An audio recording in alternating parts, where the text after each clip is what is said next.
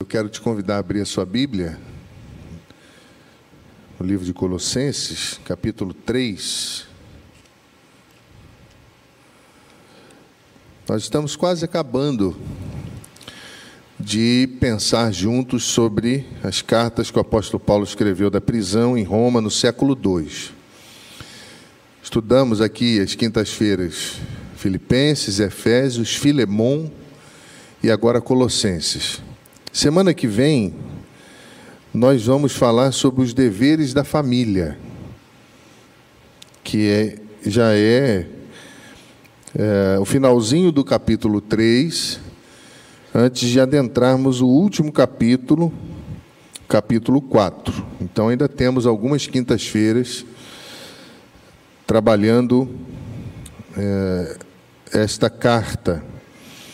E hoje Semana passada falamos sobre evidências de uma verdadeira conversão e hoje nós vamos falar sobre evidências de uma verdadeira santificação. À luz do capítulo 3, verso 12 a 17. Revesti-vos, pois, como eleitos de Deus, santos e amados, de eternos afetos de misericórdia, de bondade, de humildade, de mansidão, de longanimidade. Suportai-vos uns aos outros, perdoai-vos mutuamente, caso alguém tenha motivo de queixa contra outrem. Assim como o Senhor vos perdoou, assim também perdoai-vos. Acima de tudo isto, porém, esteja o amor, que é o vínculo da perfeição. Seja a paz de Cristo árbitro em vosso coração, a qual também fostes chamados em um só corpo, e sedes agradecidos. Habite ricamente em vós a palavra de Cristo, instruí-vos e aconselhai-vos mutuamente, em toda sabedoria, louvando a Deus com salmos e hinos e cânticos espirituais, com gratidão em vosso coração. E tudo o que fizerdes, seja em palavra, seja em ação, fazei-o em nome do Senhor Jesus, dando por ele graças a Deus, Pai. Veja bem, quando nós pensamos em santificação, a gente precisa separar o conceito de conversão. Conversão é um, é um, é um ato de Deus, é uma decisão do coração. Santificação é um processo que não dura pequenos momentos, depois retoma em alguns momentos, se perde em outros momentos e retoma a caminhada. Não. Santificação é um processo de Deus dentro de nós. Então a pessoa salva, a pessoa que teve um encontro com Jesus, a pessoa que se converteu, que deu meia volta, metanoia, é? Mudança de mente, mudança de comportamento, mudança de direção. A pessoa que está agora sobre o governo do Senhor Jesus Cristo, essa pessoa na sua caminhada até o céu está em processo de santificação. Porque a conversão precede a santificação. E quando nós pensamos em santificação, Veja bem, por que, que Paulo está falando sobre isso à igreja? Você que acompanhou desde o início a ideia dessa carta, se você não acompanhou, vá lá no YouTube e você tem lá todas as mensagens, tem no Spotify também todas as mensagens, você pode ouvir, ah, para você entender o contexto. Alguns líderes falsos estavam misturando filosofia com mundanismo, com teologia, com gnosticismo, com filosofia ah, ah, distorcida, estavam juntando isso tudo e formando um monstro. Enquanto a graça de Deus é apresentada em Cristo, eles apresentavam um pragmatismo que eles dominavam. Se as pessoas quisessem saber alguma coisa, deveriam se submeter a eles e não a Cristo. E aí Paulo vem fazendo uma defesa de Cristo como você não vê em nenhum outro livro da Bíblia, uma cristologia tão profunda como na igreja em Colossos. Ele vai falar sobre a velha maneira de viver, ele vai falar sobre os dogmas, ele vai falar sobre o comportamento, sobre o conhecimento, ele vai dizer que a vida da igreja é Cristo, que a saúde da igreja é Cristo, que a suficiência de Cristo para a igreja é necessária. E dentre essas questões, depois de falar de algumas características da pessoa convertida, ele vai falar sobre o processo de santificação, que tem a ver com a nossa caminhada, tem a ver com uma escadinha. Você aprendeu na escola bíblica, eu aprendi quando me converti, na escola bíblica dominical. Se você não é aluno da escola bíblica, você precisa pedir a Deus que te dê mais amor pela Bíblia, para você aprender um pouco mais, porque a escola bíblica ensina. Eu aprendi uma escadinha. Santificação é o processo dessa escadinha. Nunca mais esqueci. Você sobe um degrau, depois desce um, e a vida vai assim, nesse balanço, mas numa subida constante até encontrarmos com Jesus. A santificação, ela, ela não consiste em realizações casuais. Aquela pessoa que ora está voando, daqui a pouco some. Daqui a pouco aparece. Paz do Senhor, glória a Deus, daqui a pouco some. Ora está envolvida com as coisas da igreja e está, não vai ser bênção, a paz, daqui a pouco cadê? Sumiu.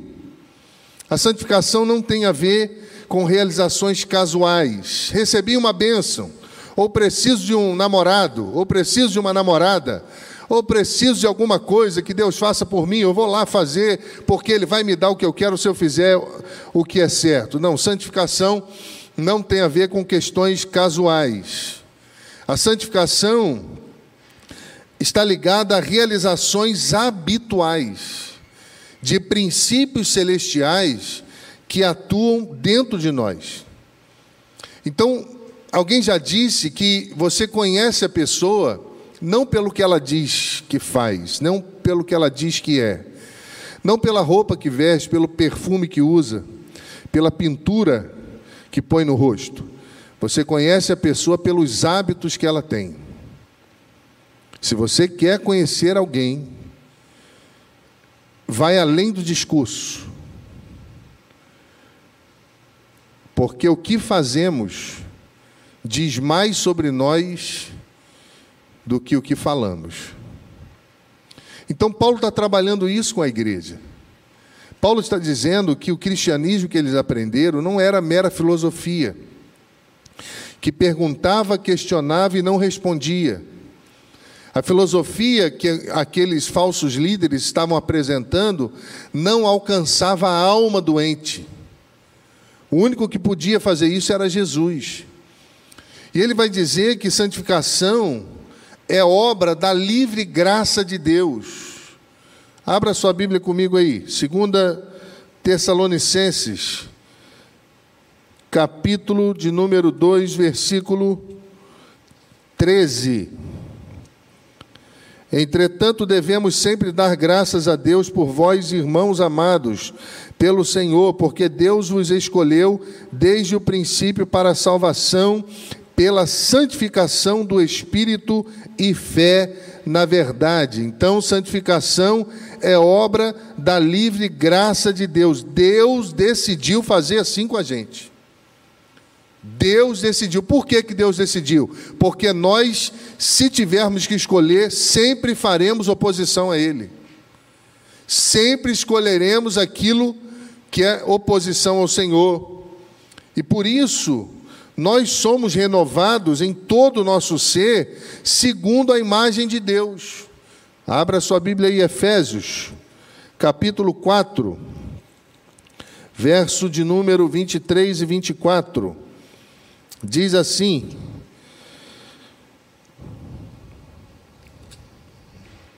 E vos renoveis no espírito do vosso entendimento, e vos revistais do novo homem criado segundo Deus em justiça e retidão precedentes da verdade. Então nós somos feitos, renovados, segundo a imagem de Deus.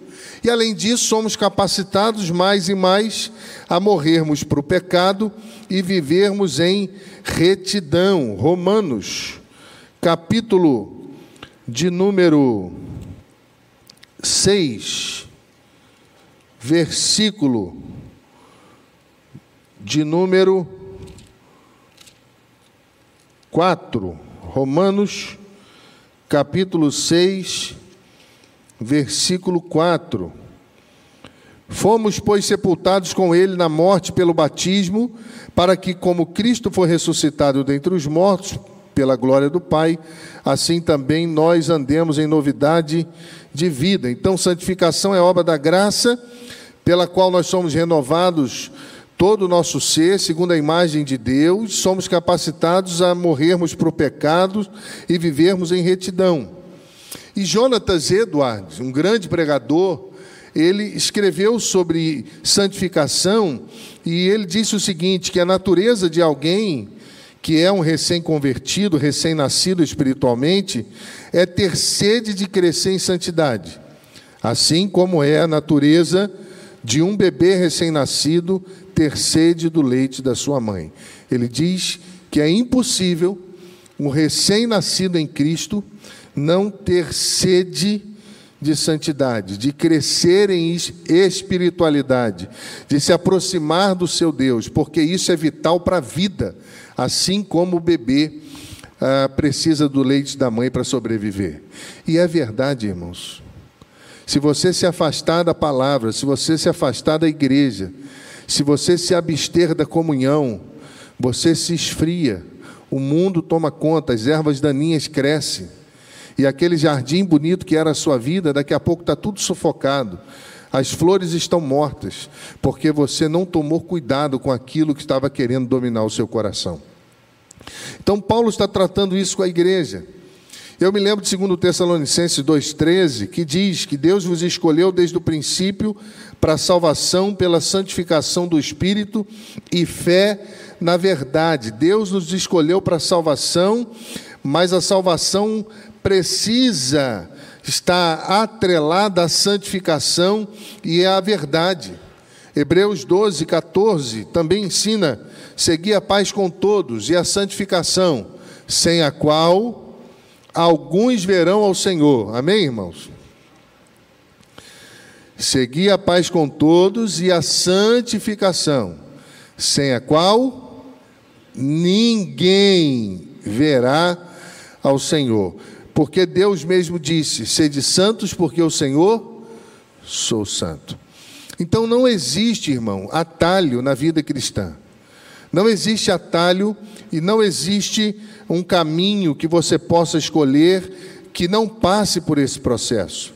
É um processo muito legal, é um processo transformador, é um processo de Deus renovador, curador, é um processo lindo, faz nos ver a vida com os olhos da fé, mas é um processo doloroso, é um processo que exige de nós abnegação.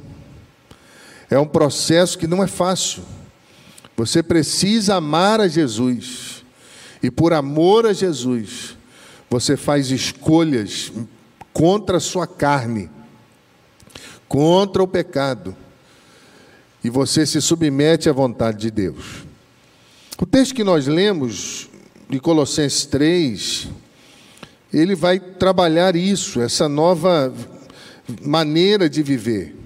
Você está morrendo, ou seja, você está matando, fazendo morrer a velha natureza, e por outro lado, você está buscando as coisas do alto. Então é um processo que caminha junto.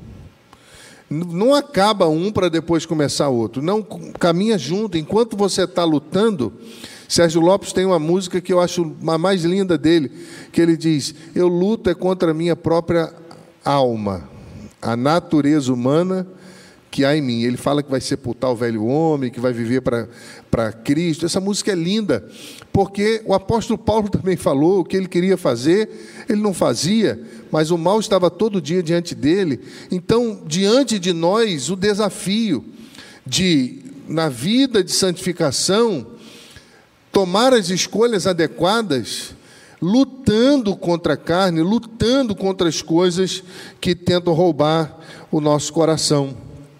Paulo tinha acabado de ordenar à igreja a desposar, a se despir das mortalhas do velho homem, se você for ler o capítulo 3, verso 8 e 9, agora, porém, despojai-vos igualmente de tudo isso, ira, indignação, maldade, maledicência, linguagem obscena do falar, não mintais uns aos outros, uma vez vos despiste do velho homem com seus feitos e revestistes do novo homem que se refaz. Paulo já tinha trabalhado isso com a igreja.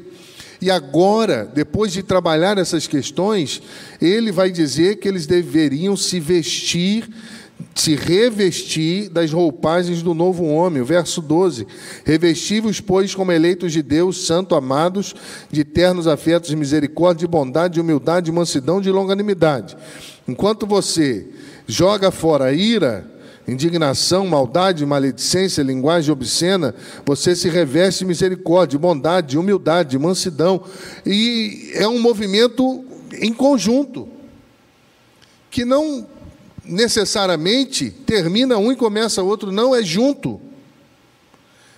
Você faz a escolha, porque é certo, porque Jesus ensinou, porque Ele mora no seu coração. Você não se permite dominar pela ira, mas pela misericórdia. Irmãos, isso é fácil? Fácil não. Mas é assim que tem que ser, porque nós não somos robôs. Paulo está dizendo, igreja, essa maneira de ser confusa é deles, não é nossa. Essa maneira de ser complicada, de ira, de maledicência, de promiscuidade, não pertence à vida com Deus. Aqueles que se revestiram de Cristo, aqueles que se revestiram do Senhor. Revestir é mandamento, por quê? porque está no imperativo. É uma ordem. Revestivos, ou seja, você teve um encontro com Jesus? Se você teve um encontro com Jesus, a ordem é para você.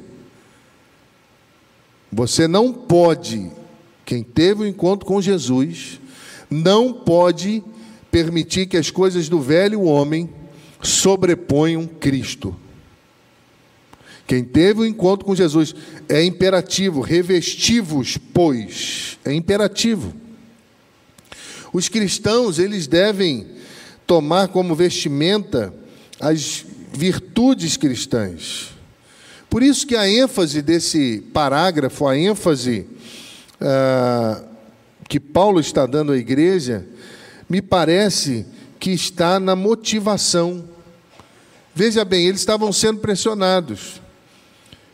Eles estavam sendo pressionados por pessoas que não tinham comportamento adequado. E Paulo vai dizer: olha, vocês têm que se revestir de misericórdia, vocês têm que suportar um ao outro, vocês têm que amar, porque o amor é o vínculo da perfeição. A palavra de Cristo deve habitar em vocês. Ele vai trabalhando essas questões para motivá-los. Por que motivá-los? Porque, irmãos, viver nesse mundo você já desanimou alguma vez? Quando você olha para o mundo, você fala: Meu Deus. Você olha para a confusão do Brasil, você olha para a confusão política, para confusão cultural, para confusão social. Você fala: Não tem jeito, vou embora. O que está acontecendo? Não vai dar certo. Quem pensa um pouquinho, às vezes você tem que parar de olhar para algumas coisas para você ter saúde emocional. Antigamente tinha um jornal que fazia muito sucesso chamado O Povo, lembra? Que mostrava o povo morto, com um tiro na cara, cérebro para fora, era um negócio, fazia um sucesso tremendo. Eu acho que alguém proibiu aquilo, porque aquilo fazia mal ao ser humano. Aquilo fazia mal. E hoje, essas coisas estão aí com outros nomes. Você entra na internet, você tem acesso a coisas piores. Mas você tem a escolha de se alimentar disso ou não. Pouco tempo atrás eu disse a Janine, Janine, não vamos adentrar para esse campo, porque eu quero trazer à memória o que me dá esperança. Eu quero me alimentar de coisa boa, não quero me alimentar de lixo. Se você se alimentar de lixo, de problema, de confusão, a sua alma vai ser tomada por isso, você vai perder o brilho da vida. Mas a vida não se resume a isso, a vida se resume a Cristo, e Cristo tem uma vida tremenda para todos nós. Paulo está tratando isso com a igreja, está motivando a igreja, porque, irmãos, o embate espiritual é muito pesado, é muito sério. Fazer o que é certo em um mundo que jaz no maligno é complicado. Ele vai dizer que a gente tem que tirar o trapo da velha vida e nos vestir da roupagem do novo homem. E Paulo vai expor aqui, eu não quero ser pesado aos irmãos, três motivos que devem encorajar-nos a andar na novidade de vida. Paulo vai dizer: olha, você precisa se revestir, você precisa e por que, que você precisa? Primeiro, a santificação está fundamentada nas bênçãos já recebidas de Deus. Capítulo 3, verso 12 e 13.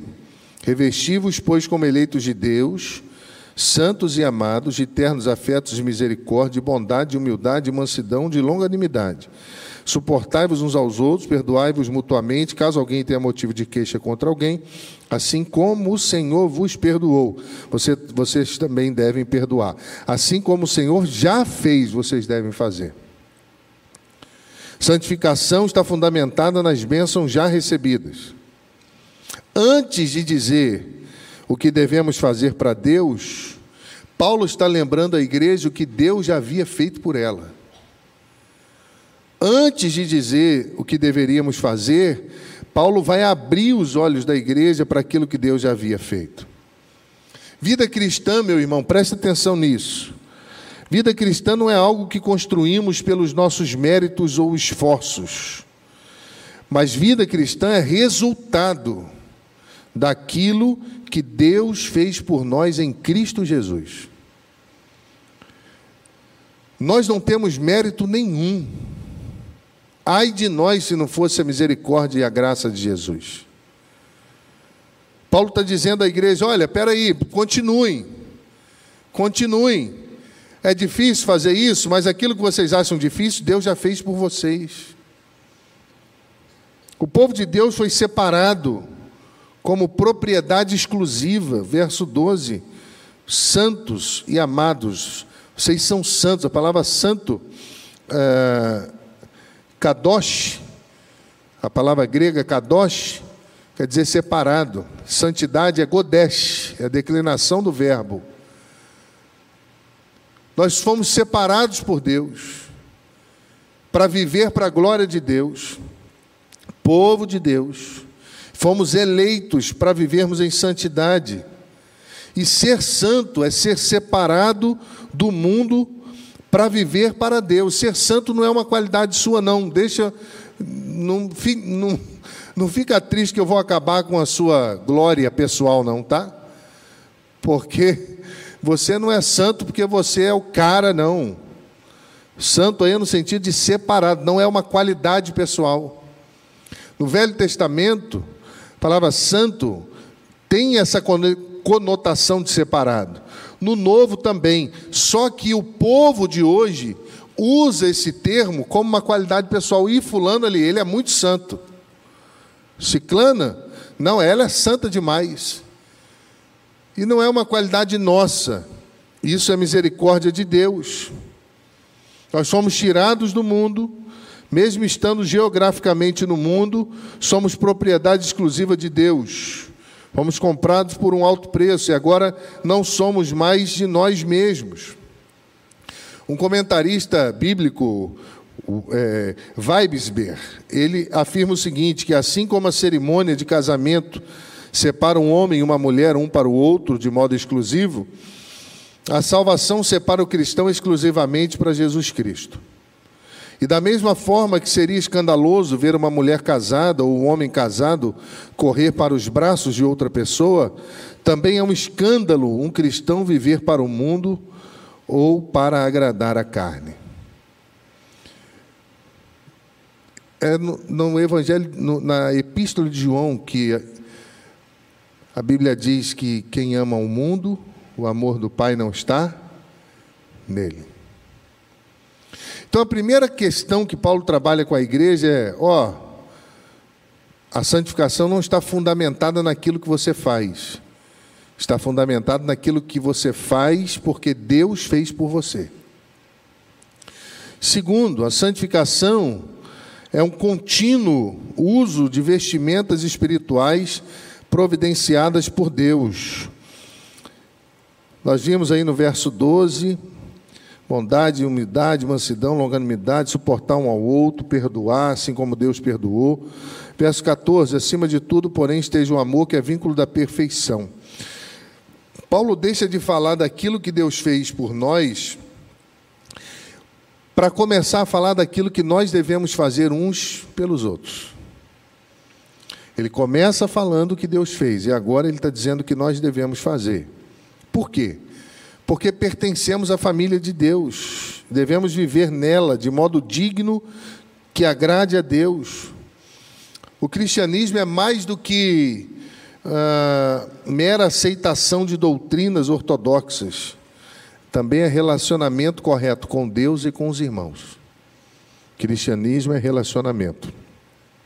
E Paulo faz uma lista de virtudes, vou pontuar algumas aqui somente uh, que devem ornar a vida do crente. E eu queria que você fizesse aí um autoexame, ver se essas características estão em você. Primeira uh, virtude que deve ornar a vida do crente, nessa relação que o crente deve ter com o próximo, ele chama de ternos afetos de misericórdia, versículo 12. E ele está traçando um contraste entre a vida antes da conversão. Como era a vida antes da conversão? Marcada pela ira, pela indignação, pela maldade, pela maledicência, pela obscenidade, pela mentira. E a nova vida, caracterizada por ternos afetos de misericórdia. E eu fico pensando, irmãos, eu não sou misericordioso como eu gostaria de ser ou como Deus deseja que eu seja. Porque ser misericordioso é lançar o coração na miséria do outro. É uma simpatia genuína pelas necessidades do outro. É ter um coração compassivo. A palavra misericórdia, splanchna, quer dizer entranhas compassivas. Então, quando Paulo está usando o termo ternos afetos, você pode traduzir isso por órgãos internos. Splanchna, que é o termo grego. No pensamento antigo, as vísceras eram consideradas a sede da vida emocional. E vai significar uma expressão de, de profundo sentimento, de profunda preocupação, que vai gerar ações compassivas. Sendo assim, quando você vai tentar entender o que Paulo queria dizer, isso transmite um senso de compaixão profundamente sentida que se estende àqueles que precisam. Então a misericórdia só é misericórdia se a ação for direcionada a quem precisa. Outra virtude que Paulo está tratando que eu acho interessante, verso 12, ele fala que a gente deve se revestir de bondade. Shirestoteta, a palavra grega, bondade, é, ela se expressa em alguns atos, atitudes e atos. E denota um espírito amigável, ajudador, procura suprir a necessidade dos outros através de atos generosos. Você é alguém generoso? Você é alguém misericordioso? Barnabé foi chamado de homem bom. Por quê? Porque estava sempre investindo na vida de pessoas. Investiu na vida de Paulo, investiu na vida dos cristãos ali pobres em Jerusalém. Mais tarde investe na vida de João Marcos, quando teve um entrave lá com Paulo, João Marcos saiu, Barnabé deixou Paulo e foi cuidar de João Marcos. Tem até um hino, né? Era seu nome Barnabé, natural de Chipre, também chamado de José da Consolação. Homem bom, cheio de temor e fé, homem de Deus. Você é alguém que na sua vida cristã exerce misericórdia? Você é alguém bondoso, bondosa? Ou você só faz aquilo que você acha que tem que fazer, quando tem que fazer? Outra ideia interessante que o apóstolo trata aqui, eu não vou me alongar muito, à luz dessas virtudes que devem ornar a vida do cristão, ele fala de humildade. Outra palavra grega, tapeinofrosinen, que significa humildade. É também uma virtude criada e introduzida no mundo pelo cristianismo. O mundo não sabia o que era humildade até Jesus chegar. A humildade não era considerada uma virtude no mundo, mas era considerada uma fraqueza. Era tratada com desdém e não com incentivo como virtude. Bruce Barton diz que ser humilde é ter uma autoestima adequada, que nem se exalta com orgulho, nem se autodeprecia. Trata-se de uma correta compreensão de si mesmo diante de Deus, de si mesmo diante dos homens. Então, uma palavra humilde é alguém que sabe quem é de verdade. Não precisa usar máscara, não precisa se fantasiar, porque sabe que Deus o conhece e se revela como é para as pessoas. Outra virtude, mansidão. Não é fraqueza, mas poder sob controle. Olha que interessante. A pessoa mansa não é uma pessoa fraca. A, a mansidão é poder sob controle. Alguém consegue controlar o ímpeto. Homens mais vigorosos da história foram mansos. Moisés, líder de punhos de aço, tira o povo de Israel do poderoso império egípcio, considerado o homem mais manso da terra. Jesus, o homem perfeito, foi manso e humilde de coração. Mansidão é disposição de ceder os direitos. A pessoa que está pronta a sofrer danos em vez de causar danos. Que coisa séria, irmãos. Você já causou dano para alguém? Você já causou dano? Você já sofreu dano? É a qualidade de manter os poderes da personalidade sujeito à vontade de Deus mediante o poder do Espírito Santo. Ai de nós se não fosse assim. Então a santificação tem a ver com aquilo que Deus já fez, ele vos perdoou. A santificação tem a ver com aquilo que nós devemos fazer uns com os outros. E a santificação só é possível mediante o uso dos poderosos recursos que Deus entregou à igreja. Quais esses recursos? Verso 15 a verso 17. A paz como árbitro no coração, a igreja, a gratidão, a palavra, a sabedoria, tanta coisa que Deus deu à igreja. E Paulo, falando desses recursos, ele vai mencionar três que nos conduzem à santificação. Primeiro, verso 15, a paz de Cristo. A paz aqui está ligada ao descanso, está ligada ao contentamento daqueles que sabem que Jesus vive. Lembra que Paulo escreveu à igreja em Filipe? Aprendi a estar contente. Contentamento. Aprendi a estar contente com pouco ou com muito. Foi nesse contexto que Paulo diz: Tudo posso naquele que me fortalece. E é interessante porque Ralph Martin afirma que o reinado dessa paz ressalta ainda mais a necessidade de ter uma comunidade cristã convivendo em união e tolerância. E sabe o que, que Paulo está dizendo? A igreja em Colosso?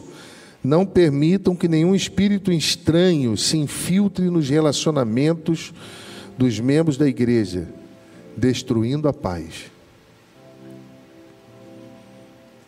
Porque quando temos paz no coração, temos gratidão nos lábios.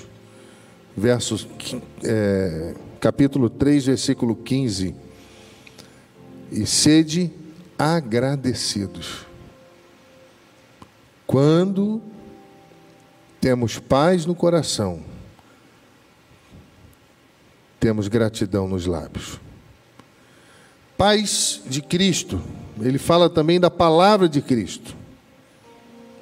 Os falsos mestres tentavam introduzir os falsos ensinos, como eu já falei, do legalismo, do, do legalismo, do misticismo, do ascetismo, estavam tentando harmonizar a palavra de Deus com os ensinos heréticos.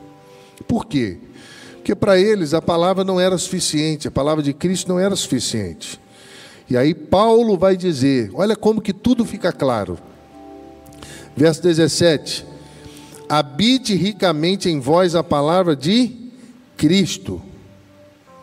Se você for ler Efésios, capítulo 3, versículo 17, foi a mesma coisa que Paulo ensinou à igreja em Éfeso.